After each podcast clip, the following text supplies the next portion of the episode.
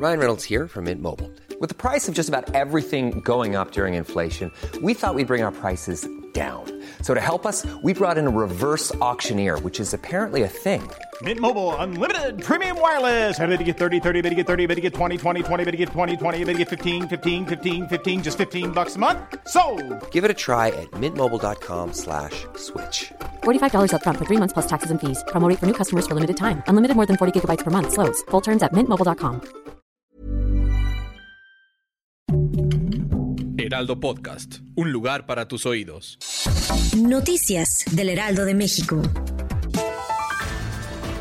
Este viernes el presidente de México Andrés Manuel López Obrador mencionó que su ciclo como dirigente del movimiento de transformación ha terminado, pues ahora le pertenece a Claudia Sheinbaum. Además aseguró sentirse tranquilo al hacer la entrega del bastón de mando, además de reiterar que él y Marcelo Ebrard son muy buenos amigos. Por otro lado, este viernes 8 de septiembre, el Servicio Meteorológico Nacional informó que el huracán Jova se encuentra en categoría 2. Sin embargo, debido a su extensa circulación, advirtió extremar precauciones a la población de Baja California y Baja California Sur por lluvias, viento y oleaje. Por otro lado, se esperan lluvias muy fuertes en los estados de Sinaloa, Nayarit, Oaxaca, Chiapas, Veracruz y Campeche.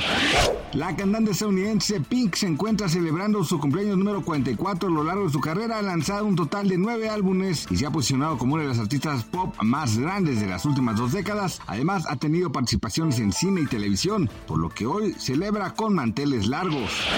Este viernes el tipo de cambio promedio del dólar en México es 17.4657 pesos. A la compra 17.0707 y a la venta 17.7688 de una canasta de 23 monedas emergentes. La moneda mexicana se ubicaba a la cabeza ante el dólar durante esta semana. El peso ha registrado pérdidas durante seis sesiones consecutivas frente al dólar debido al nerviosismo por la desaceleración económica tanto en China como en Europa.